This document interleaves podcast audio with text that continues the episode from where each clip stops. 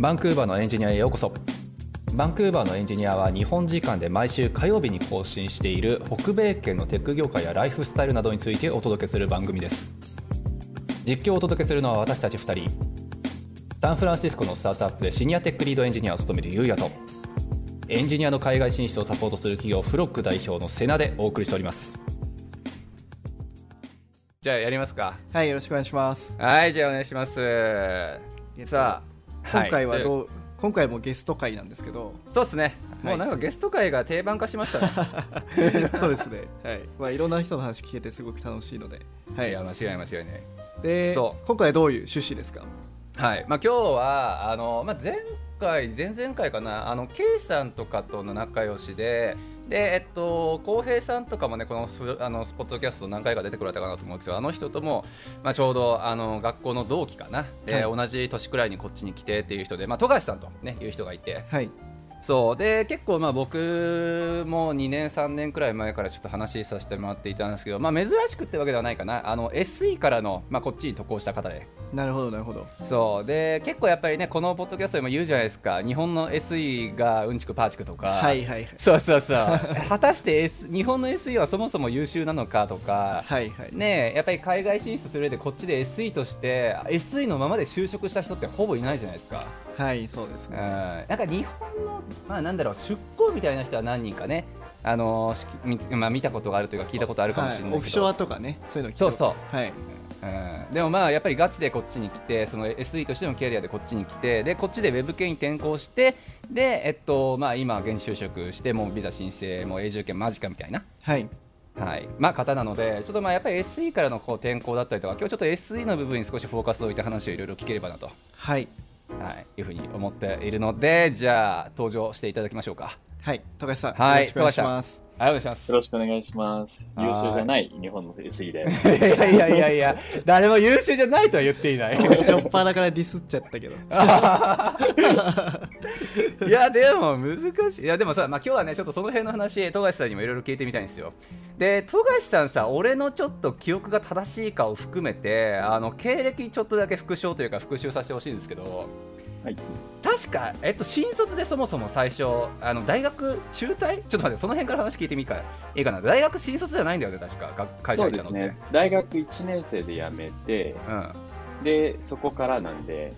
中退からですね。うん、中退からってことですよね大学1年からってことは何？19歳とか？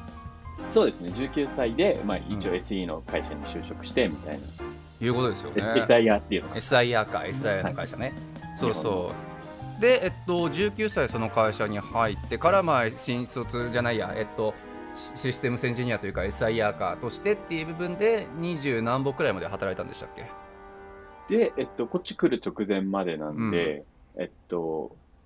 5年くらいかな？5年くらい一応5年くらい、まあ、一応、あの、会社は変えてるんですけどね。うん。うんうんうんあれですよね会社も結構まあ有名なとこのあのなんか大きいとこは有名なとこというかそのまあ言っていいのか分かんないけどアクセンチュア系列ってことでねそうですね。えっと、2社、1年、あ、じゃあ1社目がその2年半ぐらいで、うんえっと、2社目がそのアバナドっていうアクセンチュアとマイクロソフトの、えっと、うん合合弁会社っていうのかな。はいはいはいまあ一緒に作ったそうです、そうですね。で、そこで1年ちょいぐらいかな。1年半ぐらいだったかな。やって、うんうんで、その後は、えっと、フリーランスかな。で、はいえっと、1年やってこっち来たみたいな感じですね。なるほどね。じゃあ、まあ、SIR としての経験としては、まあ、4年か、まあ、そこらちょっとあるくらいかなっていうイメージで、で、1年間フリーランスの経験があってっていうので、こっち。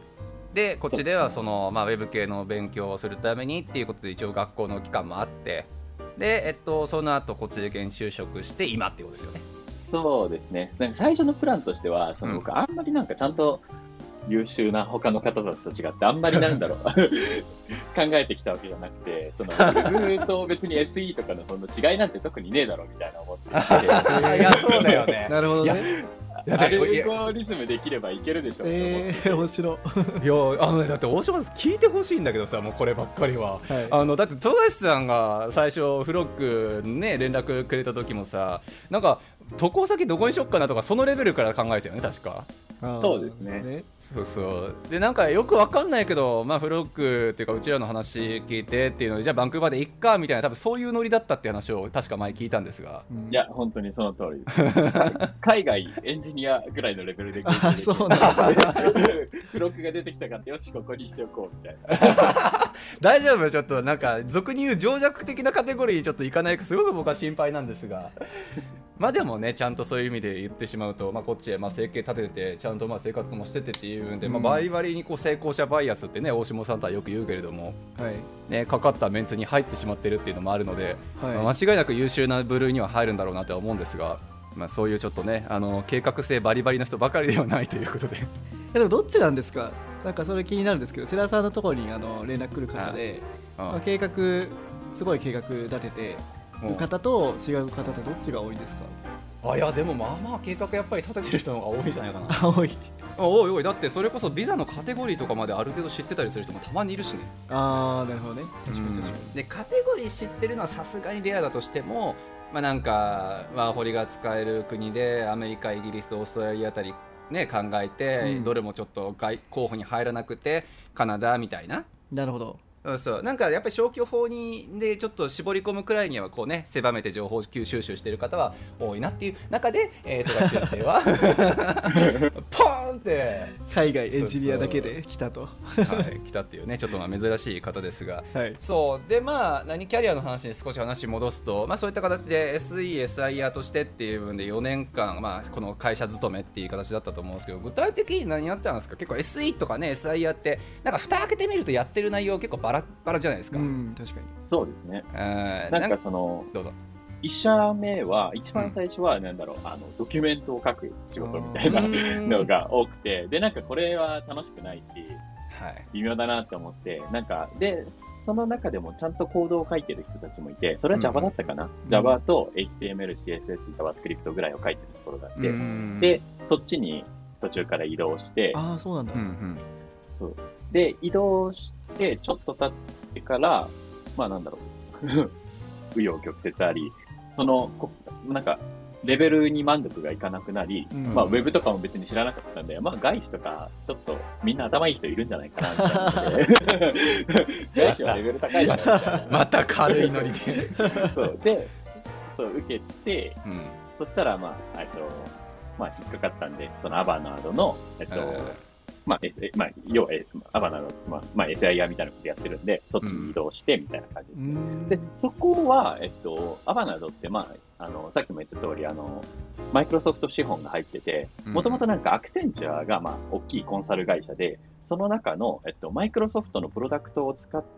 て、他の会社のコンサルをするみたいな、えっと、うんチームが、あの、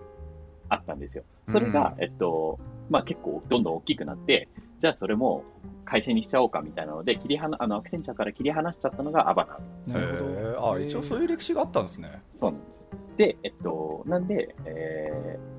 ー、基本的にはマイクロソフトのプロダクトを全部使ってる感じなのかな。C シャープ、えっと、あとは、タイプスクリプトは使わなかったけど、うん。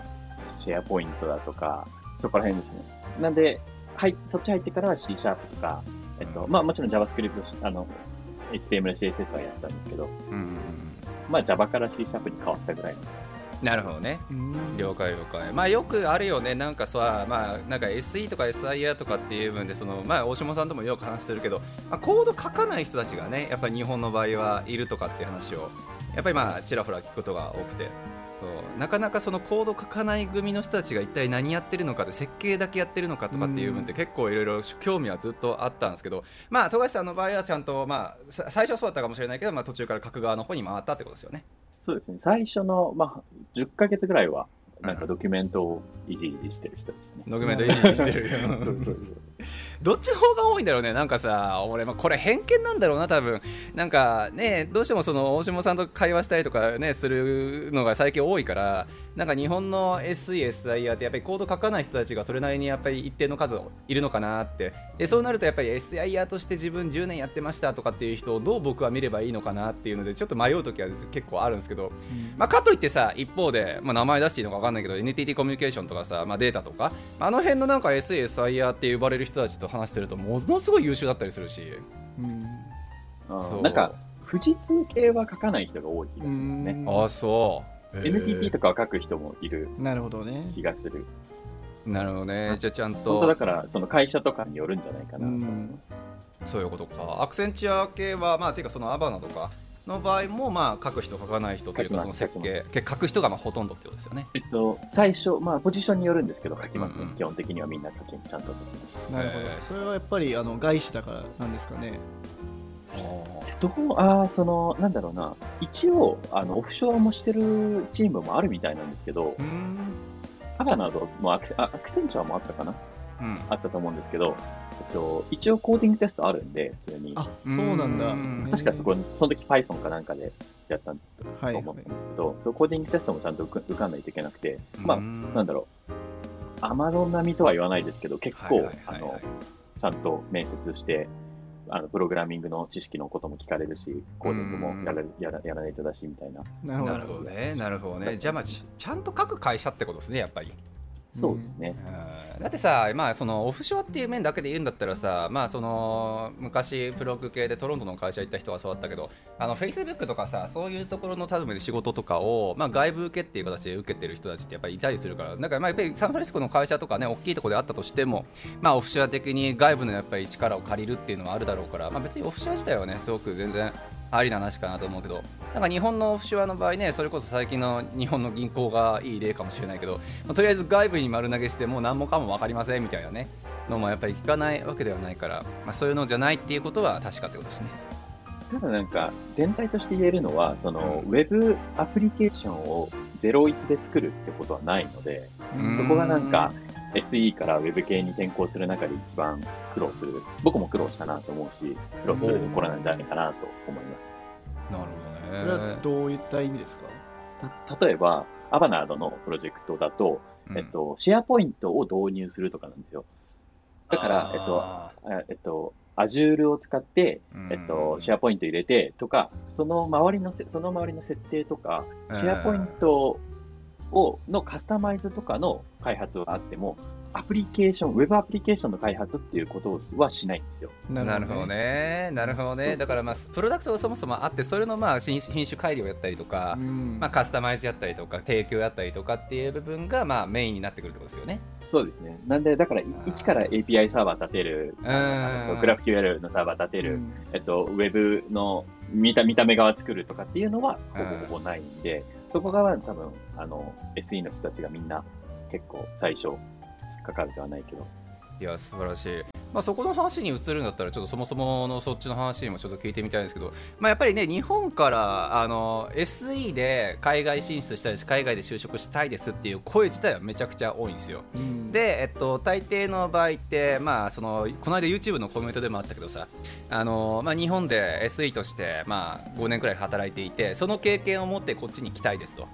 はい、で要するにこっちでその SE としての経験だけで海外就職できますかねっていう相談ってめちゃくちゃ多くて。いや多いと思う。確かにそれは、うん、だって日本ってさ言うてやっぱりエンジニアといえばっていうところだとやっぱり SE、SIA がまあ多分多分だけど大多数占めてるじゃないですか。そうですね確かに、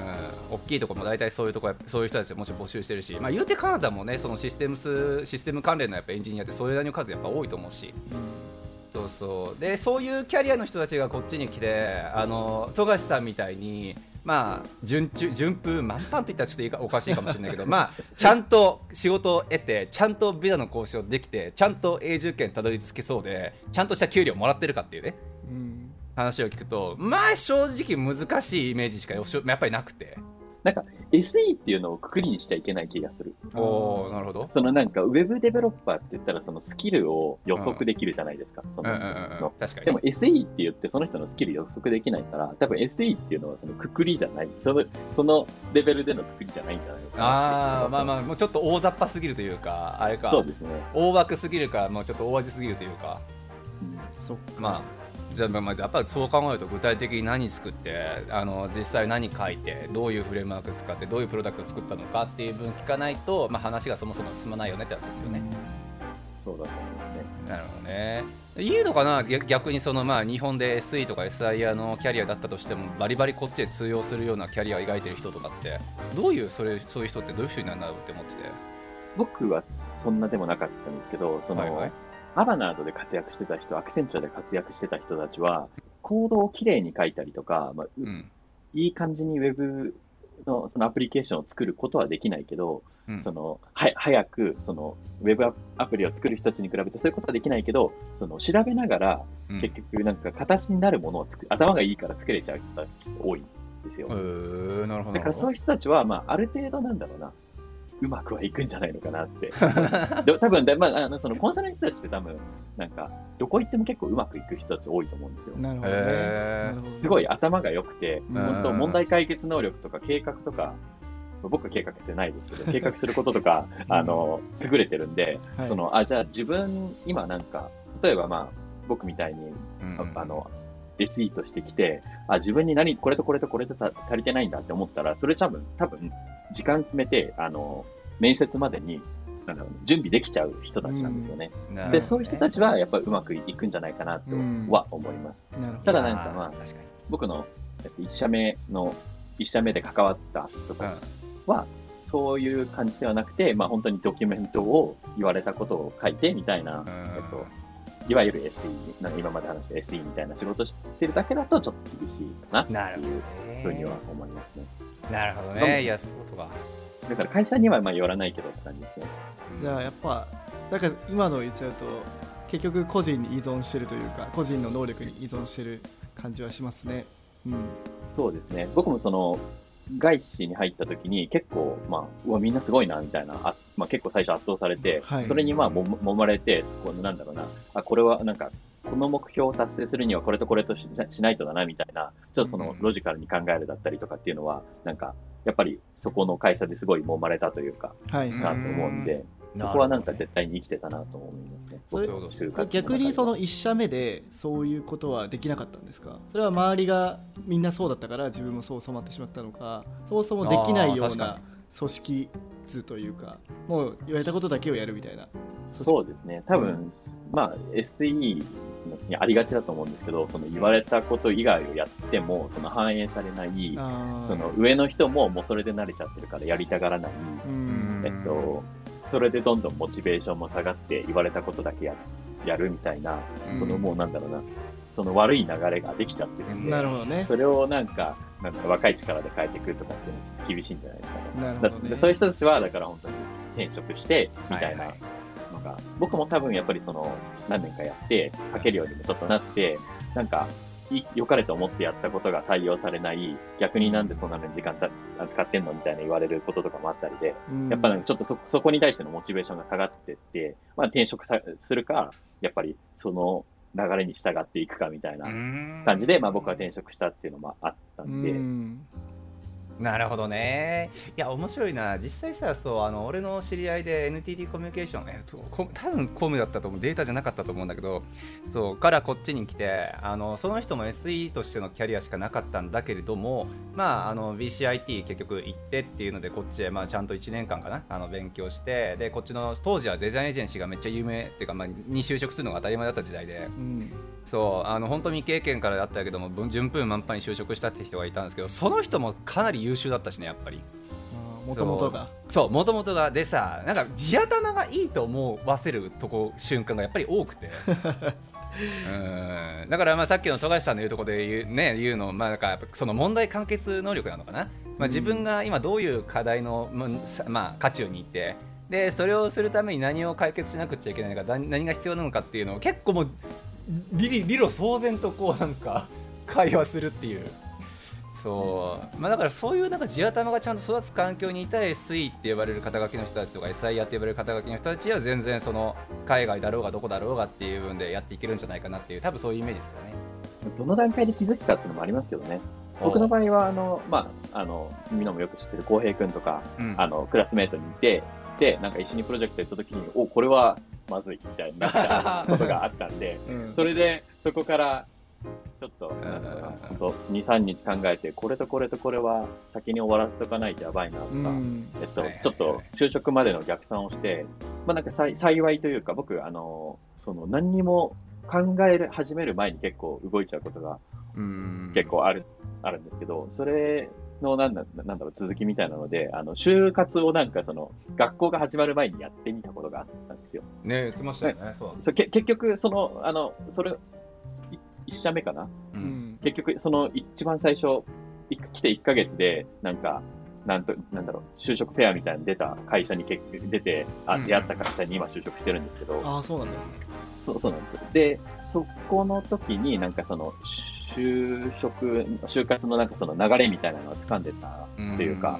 で、あ、それ、まあ、それと、まあ、その、浩平君と一緒にプロジェクトやってみて、あ、ここは、なんか、これとこれとこれが必要だな、みたいなところから、まあ、なんか、準備する材料があったんで、うん、はいはいまはいあ、ちょっと、うまいこと1年で準備できて、みたいなうん感じだったかなと思います、僕の場合は。いやだからそれ面白いよね。俺も前最初話聞いた時えそんなやついるんだって思ったけどさ。そう。やっぱこっち来てさ、まあ、英語ももちろん今ほどじゃなかっただろうしあのね、そもそも就活の流れとかって、まあ、フロッグのベースの人たちというかねそういう人周りの話だけ聞くんだったらやっぱりまあ卒業する間近とかのタイミングから、えっと、まあ就活始めてみたいな。どれだけ早くても3ヶ月前くらいから就活始めてそこから初めてこの就職の流れとかっていうのがねつかめてみたいな人たちが多い中ででなんかとりあえず来て一発目から就活やってみようみたいな受からんかもしれんけど別にいいやみたいな、うんねなんかその辺のこうなんかいとりあえず飛び込んでみようの精神はすごいよね。うんまあなんか多分人にの、なんかその計画の仕方とかにもよると思うんですよね。うん僕その、なんだろう、あんまり僕ちゃんと計画しようとしちゃうと、そのうまくいかないことが多くて、その、や、計画してるうちになんか満足する時とかじゃないですか。あまあまあまあまあちょっとはその、それがなんか自分のなんか、まあ、流れ的なもので、そのなんか、ちょっと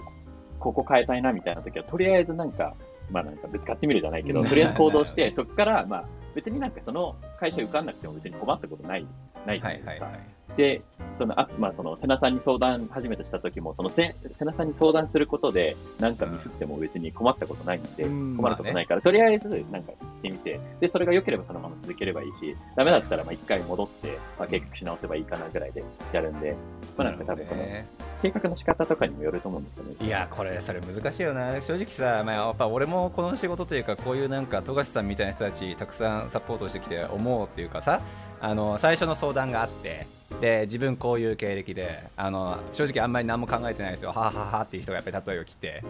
でやっぱりなんとなく思っちゃうわけですよ。あこの人いけるんじゃないかなとか。あの、あうん。この人いけないんじゃないかなとか。フィーリングで？最初そうそう。どうやったってさそれは俺も人間だから、はい。あの聖徳太子でも何でもなければこうなんかねあのなんかナイチンゲールでもないわけで。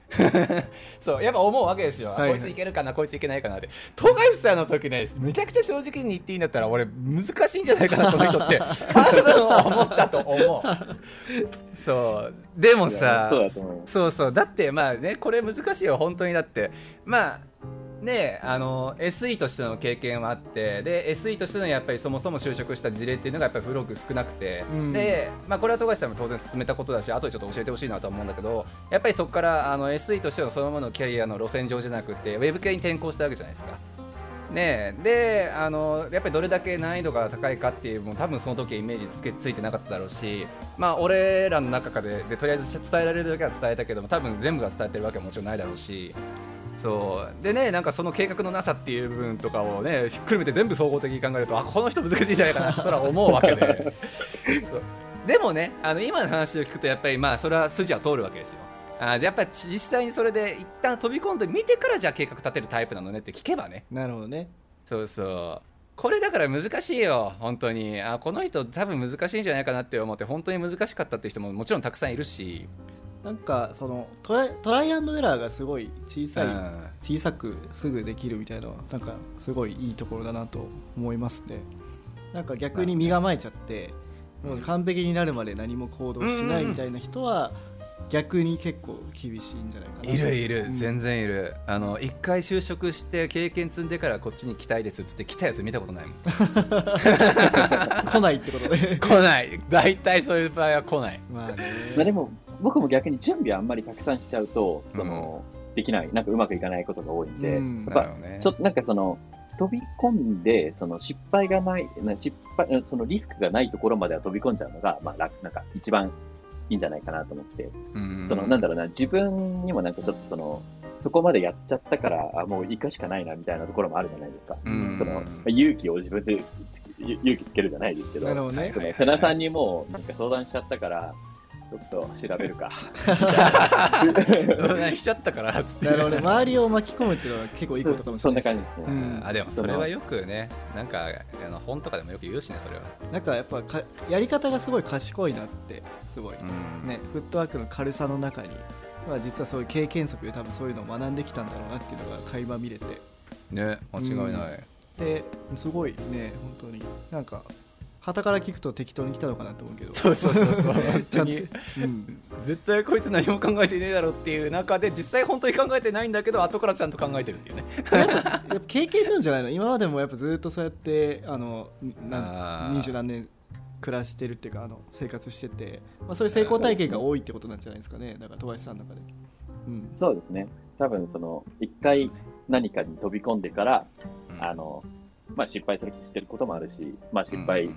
せずにギリギリで、まあそこから考えてなんかうまくいくこともあったし、みたいな。うんでもどっちかというとやっぱその準備に時間かけるよりは一回飛び込んでからそこから準備するみたいなのは、多分僕のその成功体験が多かったんですよね。なるほどねだからそれで来てるんだと思います。リスクをね取ってきたってことですよねつまりは素晴らしい。でちょっとそうだよ。あのこのポッドキャスト聞いてる人たちの中にも当然さあの SE キャリアの中でやっぱ将来的に海外目指そうっていう人って正直めっちゃ多いと思うんですよ。てかめちゃくちゃ多いと思うんですよ本当に。そうですよね。そうそう。でさそれでまあやっぱりこれよく聞かれるから富樫さんにもどう思うかなって聞いてみたかったんだけど SE のキャリアをそのまま延長線上でこっちに来るっていう選択肢も一応あったわけじゃないですか。そうでさあのそう SE のキャリアのやっぱり延長線でこのままねそれこそ富樫さんであればなんだっけ書いてたの C シャープとか Python とか、うん。ね、そういうの書いて、まあ、そのままこっちでもそういう仕事を続けて、まあ、システム系の開発の仕事とかっていう部分にね、まあ、使おうっていう部分も一応考えられなくはなかったわけじゃないですか。でまあ俺らがさやっぱりウェブ系の方がまあ就職してる人の数はまあうちらから多いよとかって話を富樫さん聞いちゃってたから、うん。まあ、そういう選択肢にはならなかっただろうし、まあ、ウェブ系にはいかウェブ系に実際に行ったっていうのがあると思うんですけど富樫さん的にどう思います？そういう SE のキャリアを積んでなおかつウェブ系に転向した人間としてそういう日本の SE のキャリアの延長線でこっちに来るっていう選択ぶっちゃけありかなしかって SE としてのスキルっていうものがあるんなら、うんうん別に Web に転校しようと思いながら、それもいけばいいんです。両方ってことよね別にそのスキルがあるわけじゃないですか。うんうん例えば僕、あの、アクセンチュアとアバナでも一応アプライしてるんですよね。うーんこっちで。あそうなんだまあ落ちたんですけど、落ちたというか、あの、まあなんか、そもそもなんか、その多分、書類選考で受かんなかったのかな。うーんまあ、ですけど、えっと、別になんかそのスキルというものがあって、準備は被ってることが多いと思うんですよね。別にこっちで行くとしても。うんそれだったら別に、その、ウェブ転校をうん主にしながら、別に、そっちのも受けてみればいいんじゃないのかなと思いますけどね。そのスキルというものがあるのであればって感じですけど、本当に。なるほどねなるほどね僕は別に、いトライはしたけど、別にスキルはなかったんで、別に。うん その、まあ、なるほど、ね JavaScript とかある程度とかはあちょっとあったにせよ、別にその、なんだろうな、こっちでそのままシステム、ソフトウェアエンジニア、システムエンジニアみたいなのできるほどは別になかったし、なるほどねなるほどねだから別になんかその、活用できるのであれば、うんね。まあそういうことだよねまあ一応そうだよな大島さんのちなみに周りっている SE 系でこっち来て SE 系でこっち就職して SE 系でそのままキャリアつながってた人 SE 系のキャリアやっぱ聞かないですね。やっぱウェブ系とかですあのですよね。皆さん、まあそうだよね、うん。間違いないよな。一応さここでまあ長年の俺のバンクーバー歴13年の勝手なあのなんかなんか長いこといますみたいな俺が。まあなんでかなっていうところを一応ここで解説だけしとくとはい。SE 系っていうかそのシステム開発っていうベースでやっぱり求人出す会社がまずでかいところが多いああのあれ？それこそうん。通信会社とかってことですか、まあそうそう。通信系とかあとインフラ系とかあと銀行とか。はい、ねやっぱりシステム開発をそもそも内製でやってるところが多いご時世で。うん。やっぱりまあそれなりにやっぱり規模的に大きい会社が正直多いなっていうのがまず俺の中ではベースにあって。なるほでそういう会社って総じてビザ系でやっぱりこけるところが多すぎるそうまあ聞いてる限りね。そうだからやっぱそういうさパワーがあってめちゃくちゃやっぱりこうまあお金もあって規模的にめちゃくちゃ大きいところってもうあれだもん BCID とかそういうとこ出てたとしてもなかなか首縦に振らない会社あるもんね。うーんそれこそ UBC とかになってくるんですか？そうまああの辺になるとまた話がちょっと変わなるるほどなるほど。4台をちゃんと出てるかどうかみたいな。そうそうそうそう。こっちのシステムエンジニアっていうのはどどういうものなんですか？そもそもなんかその、うん相関あるんですか？じゃあ、に日本のシステムエンジニアと。いや俺そもそもなんですけど。あのねそれで言ってしまうと俺日本のシステムエンジニアってそのフロックのせ相談会とかで来た人の話しかほぼ聞いたことないんですよで俺のキャリアもさウェブ系に基本日本でも統一されてるから、まあ、あまり日本の SE とかっていう分にめっちゃ詳しいというイメージはないんだけどあの日本の俺の勝手な印象よあの SE システムエンジニアとかって、まあ、やっぱりその受託というかその何？外部委託みたいなのがまず多いじゃないですか。どこどこの会社の何々のサービスさシステムを作ります。だからあの受託して下請け孫請けです三次請けです四次請けですみたいなやっぱりシステムを開発してる人たちが多いっていう印象がまずあって。そう。で逆にさこっちはさそれこそ BCIT の俺の知り合いであの、S、あのねこの間話したけど CSS CA あ CST とか？システムステクノえしコンピューターシステムテクノロジーかのコースとかっていうまあまあそれなりにあのキャリア的に大きいコースを出た人が RBC とかのやっぱり銀行に入ったりするのね。そうでその銀行の完全に内政としてあのまあシステムのセキュリティのエンジニアやったりとかシステム作ったりとかっていうイメージが多いから、なんかその孫受けですとかなんか三次受けですとかなんか外部委託をしてますとかってイメージが俺の中であんまないと、うん。そう。だから結構硬いとこ多いイメージも正直つく強いしねそう。だからなんか日本のそのキャリアの SE とこっちのなんかキャリアの SE とっていう分でなんかイメージが全然違うなとはちょっと思うところであって。僕も確かソニーのうん。エンジニアと全然なんか、どっかのパーティーに行った時かなんかで、全然、うん。うんあの、IT 系のつながりであった人じゃない人で、ソニーで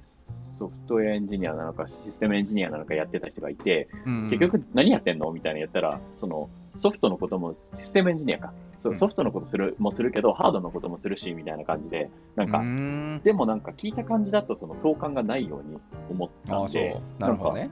うーんって感じはありますよね。そのうんうん。でそれってあれ？こっちのソニーの人ってこと？こっちのソニーです。あカ。ナダのね。なるほどなるほど。はい。あ、日本人でもないし。なるほどなるほど、うんはいなん。かまあ、そういうことだよね。だからなんかねもうバリバリバリ作ることがやっぱり仕事でその作るためにもしくはそのすでにあるプロダクトの品種改良をするためにっていう部分で全て頭割いてるイメージのがこっちやっぱりシステムエンジニアとかにあって。うん。で現実問題さあのグラスドアとかでシステムエンジニアズって検索すると大体90件超えてんのよミドルが。そう。であのウェブデベロッパーとかであったとしたってせいぜい70件とかだろうから。うん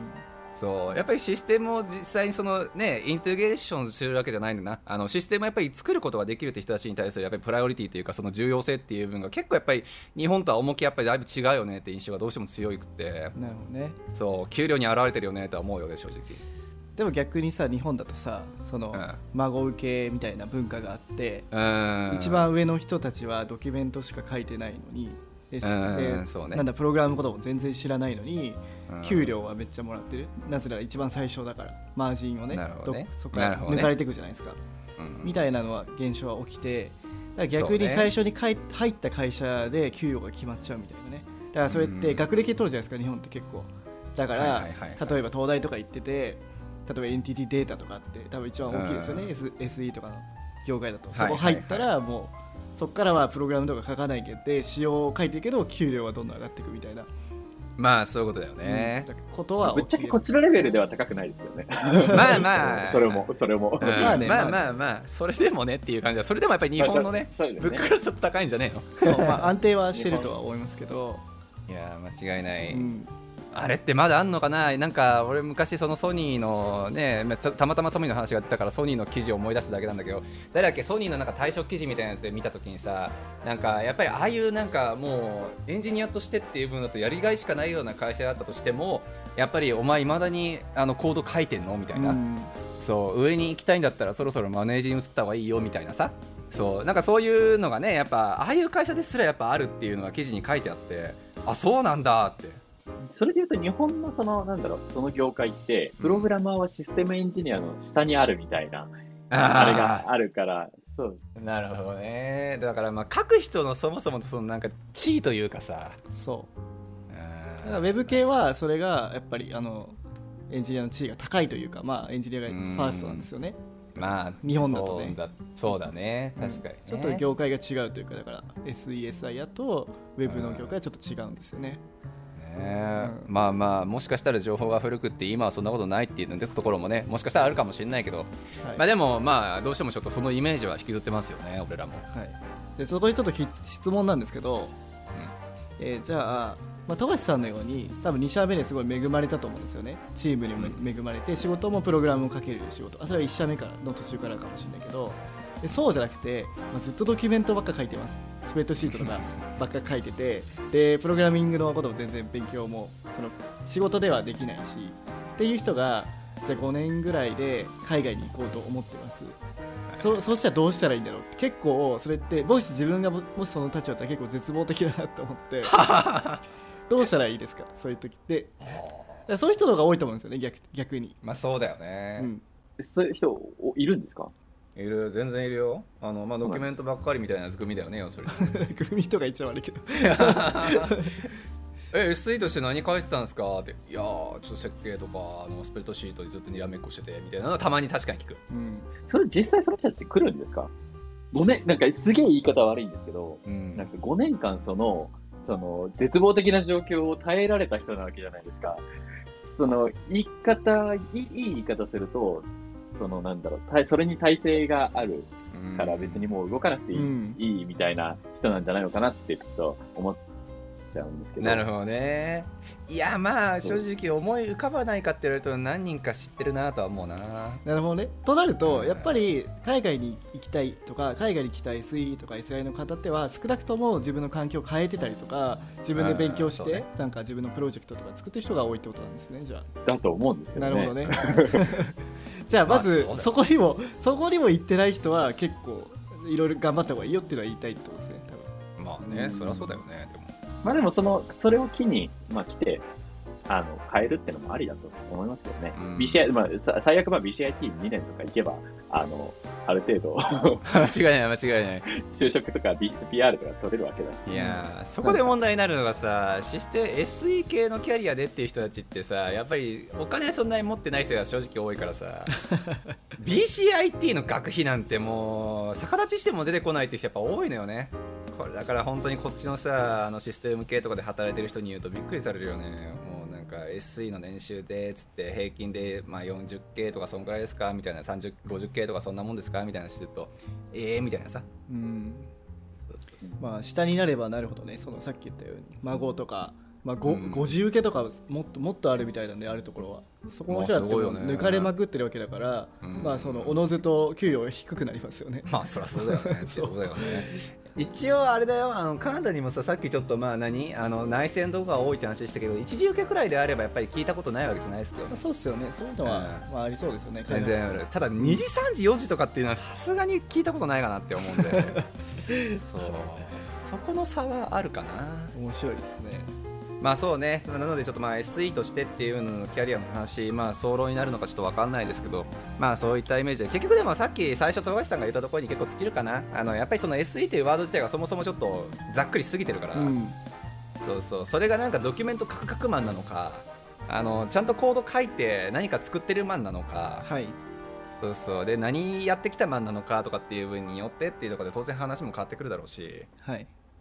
ちなみに富樫さんさあのウェブ系に進むんじゃなくって SE 系の仕事をそのまま続けるべきだったとかって思ったことってあります？いやー、どうですかね。まあ、今楽しくやってるし、特には思ってないかな。まあ、給料にも満足してるし、うんなるほどね、アクセンチュアとかってことですよね。うんうん今のあれで言うと。うーん、まあ、いやでも、ウェブ系の方が楽しいと思いますよね。間違いない、まあ、富樫さんらしいところでワンチャンさでも仮に SE 系の勉強こっちでガンガンやってたとしてで、スキル的に部分でねさっき言ってたけどスキル的な部分がついてくるなら挑戦したらいいじゃないって話だったと思うけど仮に富樫さんにそういうスキル系的な部分がついてきていたとしたらアクセンチャー受けてたかなそうなんですかね。ね一応系列のキャリアもあったわけじゃないですかそうですね。なんか、その時ちゃんと調べてなかったんですけど、うん。そのビザとかがくれるかどうかとかにもよるじゃないですか。あそうだよね。そこかやっぱ。うん。結局、なんかその、ま、どの程何に結局趣を置くかによると思うんですよね。いや間違いない。僕の場合、切って、その就活を始めるときには、その PR をもう見据えてたから、はいはい。その PR 出してくれそうなところで、まあ、カナダの会社で、うん。そのカナダ人が何人以上いて、うん。その給料も低くなってみたいなのを、そのやっぱ僕の場合は PR、こっちにまあちゃんと移住できることをやっぱりちょっと目標にしちゃってるから、うんその結局そこまでプライオリティ高くもなく、なるほど、ね。そのアクセンチャーとかは、あアクセンチャーとかは諦めちゃったっていうかうん、やめちゃったんはいはいはで、なんかその、ただただもうアクセンチャーとかの、その、うんうん。とか、その、まあ、こっちの SE のキャリアを積みたいっていう人がいるのであれば、また話は変わってくると思うんですけど。う、ーん、まあそうだよね。そこに僕の場合は、まあ、趣を置いてなかったから、まうんあ、全然あんまりちゃんと考えてもなかったですけど、なるほどね。なるほどね多。分、何にフォーカスするかによって、うんいやー、やる間違いない。ことって変わってくるんじゃないかなと思いますね。いや実際さあのまあ俺のまあ俺のっていうかさあの BCPNP のテックプログラムがさ今あるからまあ今はいいと思うんだけどそれなかった時代はさ本当に大手に行ったらビザのサポート一切しないからもう自分で何とかするしかないっていう人が実はめちゃくちゃ多くてそうそう。で会社のサポート受けられないともはや CC とかそっちのカテゴリーしかもう残ってないからもう英語の勉強くそったりしなくちゃいけないし。そうそう、まあ、っていうね、そうね、やっぱりビザ的な部分でっていうところの、まあ、ディスアドバンテージって正直大手の場合どうしてもまああったから、そう。もちろんねそれ感じないレベルの人たちいるよ。なんかねアマゾンの日本でアマゾン働いててこっちにアマゾン来てさ。であのもはやもう引き抜きやからもう実力も分かってるしビザのサポートするってもう大手が一回ビザのサポートするって言ったら絶対出るから。うん、逆にね。そうそうしかも瞬間で出るから。もう本当に2週間とかで出るっていう就労ビザが2週間に出たっていうアホな事例も聞いたことあるし。なるほどね、そうそう、まあ、なのでねで出すって言うまでが大変でって話だから、うん。そうそう。出ないわけではもちろんないんだけれどもやっぱり交渉でそもそもつまずくっていう人が確かに多かったんでまあ富樫さんの判断で言うんだったら、まあ、その当時の話からするんだったらだいぶ正しいよね。あのやっぱりビザ的にとか PR 的にっていう部分で言うんだったら、まあ、交渉だいぶしやすいのはそれはまああの PNP とかの条件満たしているある程度の、まあ、2 3 0人とか40人とかね 100, 100人未満くらいかな。とかっていう会社が、まあ、やっぱり交渉はしやすいだろうから。まあ、そういうのもあってまずはウェブ系からっていうのキャリアはまあ辿ってよかったかなっていうそういう話ですね。そうですね。あのちょっと聞きたいんですけど、ウェブ系とこの SE とかに求められる力あの能力の違いって何なんですか？スキルとかって、具体的には、まあ、こっちだとどっちもプログラミング書くのかなとか思うんで。日本でですか、日本は全く違いますよねやっぱり、うん。そうですね。まあ、ウェブ系だとやっぱプログラミングの力必必須で、まあ、SESI だとまあ設計とか、うん。まあ、そっち系になるのかなと思いますけど。こっちでしょ？はい。え俺の予想で話していいですかじゃはい。ああのーこっちでやっぱりそそもそも SE とかっていうポジションシステム関連で働いてますっていう人たちでまず高学歴がめちゃくちゃ多いイメージがあります。学歴っていうスキル。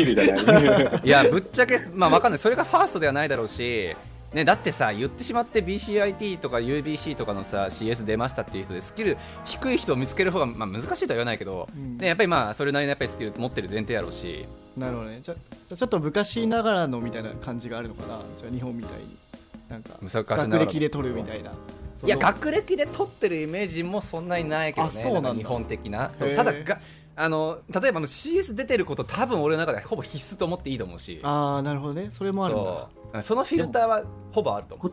こっちの CS 出てる人でアルゴリズム弱い人とか見たことないですよね。見たことないね。本当にない。めちゃくちゃ、みんなめちゃくちゃ強いから。ちゃんとやってるみんなこれなんか、そう、アマゾンのあのアルゴリズムは多分、パスするだろうぐらいのレベルの人たちだから、そうそうそうそう、まあなんか結局、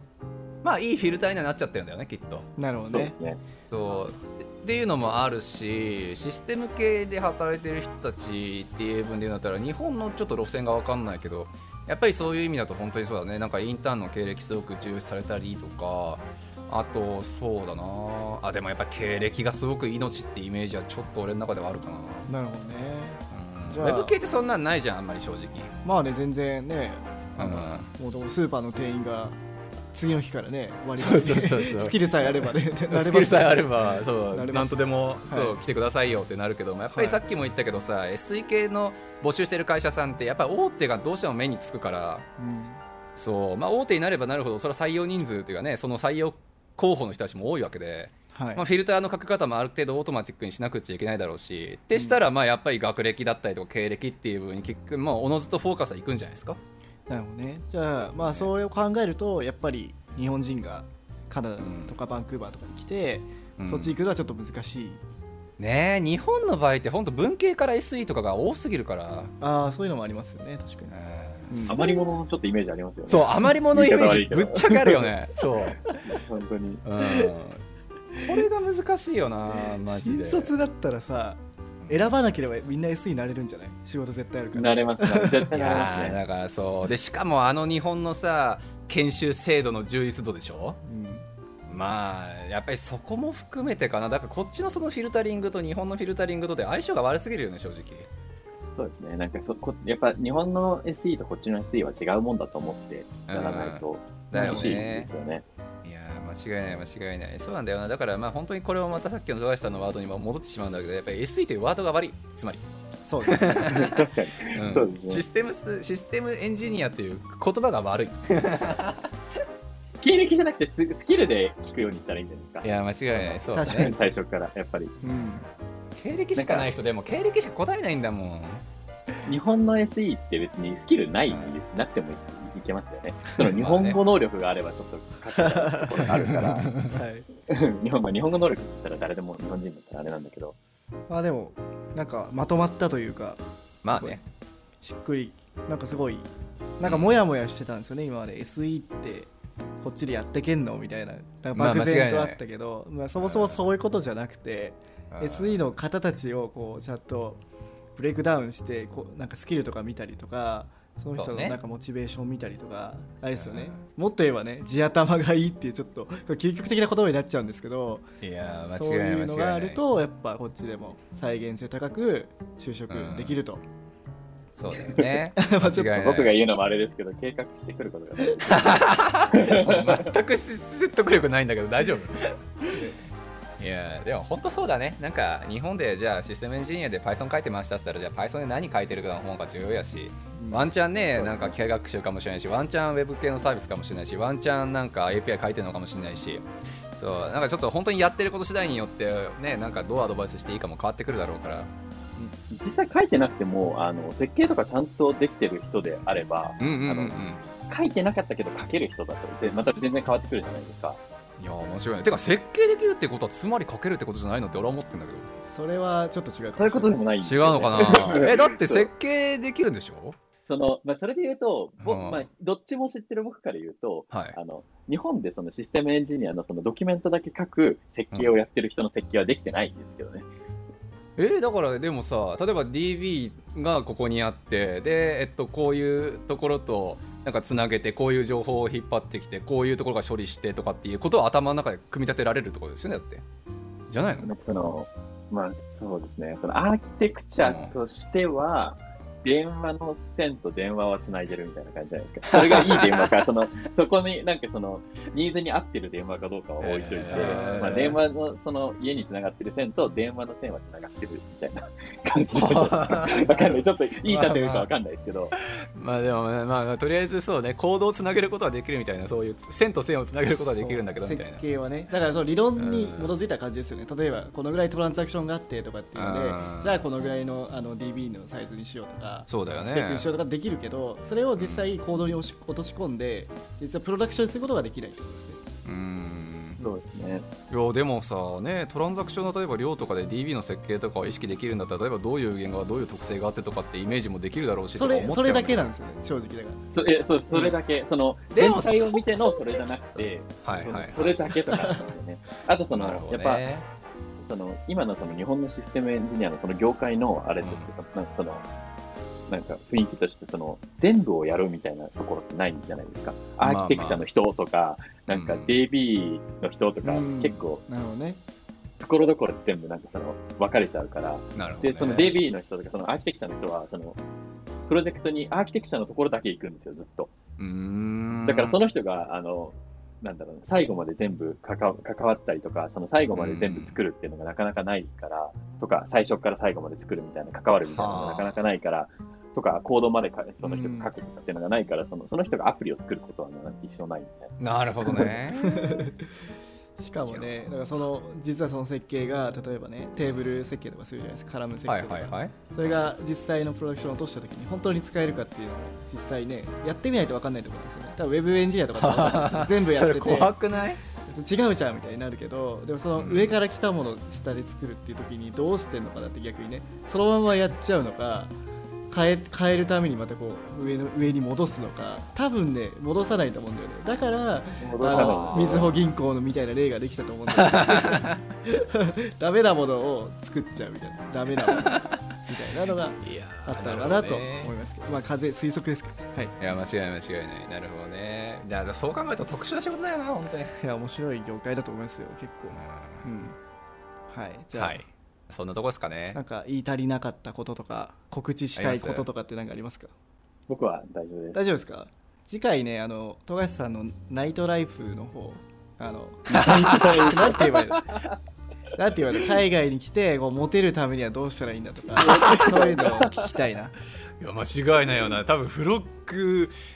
随一のモテ男という噂が。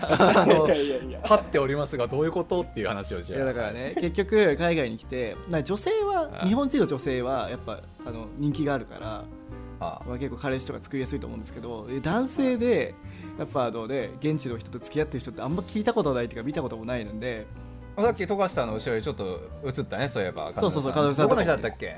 あの子はでもブラジルで、ブラジルか。現地の子ではないですよね。今、呼び寄せ。でもこっちで知り合ったんだもんね。え そうまあそうですね、こっちそうそうそう。でですね。そういうのやっぱ日本人男性ってやっぱ奥手だし人気ないから できないのをどうやってやってたのかっていうのを普通に聞きたい。いや ちょっと待まあって。まあどうなんだろう。それってもう今言ったことがそのまま答えで、特定じゃなきゃいいって。もうなんか何？ガツガツいくってこと？答えになってるようになっていないようはい。っていう感まじあ、あの、はい。母数があれば。いっぱい渡してるてかそれはそれでさそっちの方が人気出ちゃったらどうすんのって気がするけど 続けらんないよって別チャンネル作ろうぜ。はい。まあそんな感じで。じゃあ今日はありがとうございました。めっちゃ面白かっありがとうございました。たっすわありがとうございました。はい。またちょっとじゃあぜひどっかで来てください。はいお願いします。お願いします。はーい